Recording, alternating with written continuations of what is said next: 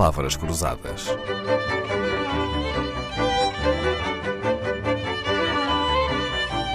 Porque quase tudo é uma questão de semântica. Por três vezes, Napoleão enviou tropas para Portugal, escolhendo os chefes entre os seus melhores generais: Junot, Soult e Masséna. Esta semana, na companhia do historiador e romancista João Pedro Marques, que acaba de publicar Até o Fim da Terra, editado pela Porta Editora, um romance histórico passado durante as terceiras invasões francesas. Recordando um pouco a história, Sr. Professor João Pedro Marques, quem é que nos ajudou a lutar contra os franceses? Os, os, os ingleses, eu ia dizer ingleses, mas é melhor dizer britânicos, porque havia também galeses, escoceses, irlandeses. Os ingleses estavam em guerra intermitente com a França, como é sabido. Velhas inimizades que vinham desde a Idade Média e que se prolongaram pelo século XVIII e início do século XIX. Foram os ingleses que nos ajudaram. Os ingleses eh, faziam-no em causa própria, não é? Essa ajuda que davam a Portugal, porque o grande objetivo de Napoleão era fechar os portos portugueses aos ingleses, eh, bloqueando-lhes o acesso ao comércio. É assim, não é? é? É, sim, é verdade.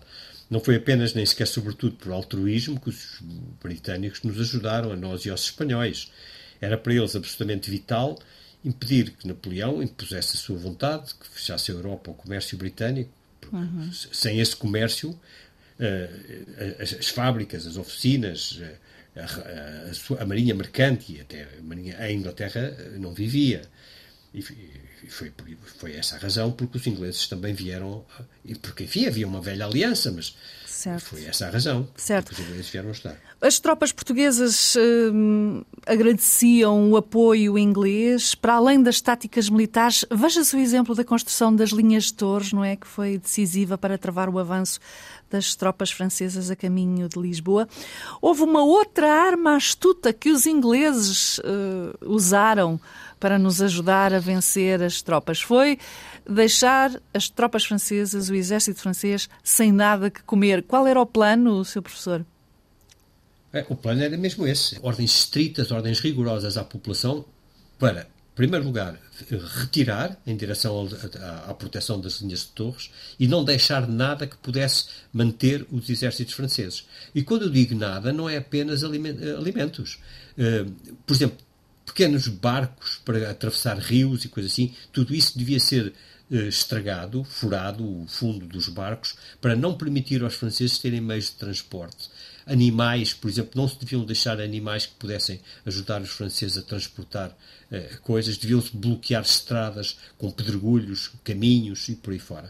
Portanto, a ideia era toda essa, tudo aquilo que pudesse sustentar a vida do exército invasor devia ser pura e simplesmente retirado da sua posse. O que, o que é que isto significa? Significa que a população camponesa hum, pôde sobreviver, na maior parte dos casos, mas ficou na ruína, porque tiveram que destruir, com grande sacrifício, os, os seus próprios proventos, não é? as suas casas e por aí fora. A chamada política terra queimada, não é? Que deve, é, exatamente. deve ter sido, além de mais, um grande sacrifício destruir as suas próprias coisas. As invasões francesas, Sr. Professor, são um dos períodos mais dramáticos da história de Portugal? São, sem, sem dúvida. Sim. Não apenas pela destruição e mortandade que provocaram. Eh, eh, eu refiro, por exemplo, a, a episódios muito famosos. Eh, a chacina em Évora na primeira invasão, por exemplo, o desastre da Ponte de Barcas no Porto, durante a segunda invasão, mas não apenas por esses, por esses mortandade que provocaram, mas também pelas consequências a longo prazo. Eu há pouco falei da fuga de, da família real portuguesa para o Brasil. Uma das consequências disso foi a independência do Brasil. Se calhar acontecia de todo o modo, não é? Porque todas as colónias americanas se tornaram independentes, mais cedo ou mais tarde. Mas um dos efeitos imediatos disso foi, foi a independência do Brasil. Outra foi a imposição por parte da Inglaterra de tratados muito onerosos que iam contra os interesses portugueses, nomeadamente os tratados de 1810, o Tratado de Comércio de 1810, que abria os portos nacionais à Inglaterra, sem, sem pagar impostos, ou com impostos mais baixos. Isto sem falar na destruição, na fome, na peste, nas doenças.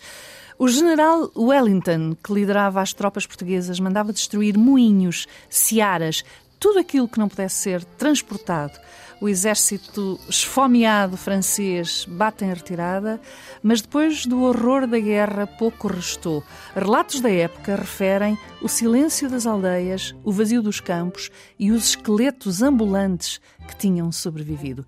Diz-se que nunca mais a população portuguesa voltou a sofrer como naquela época.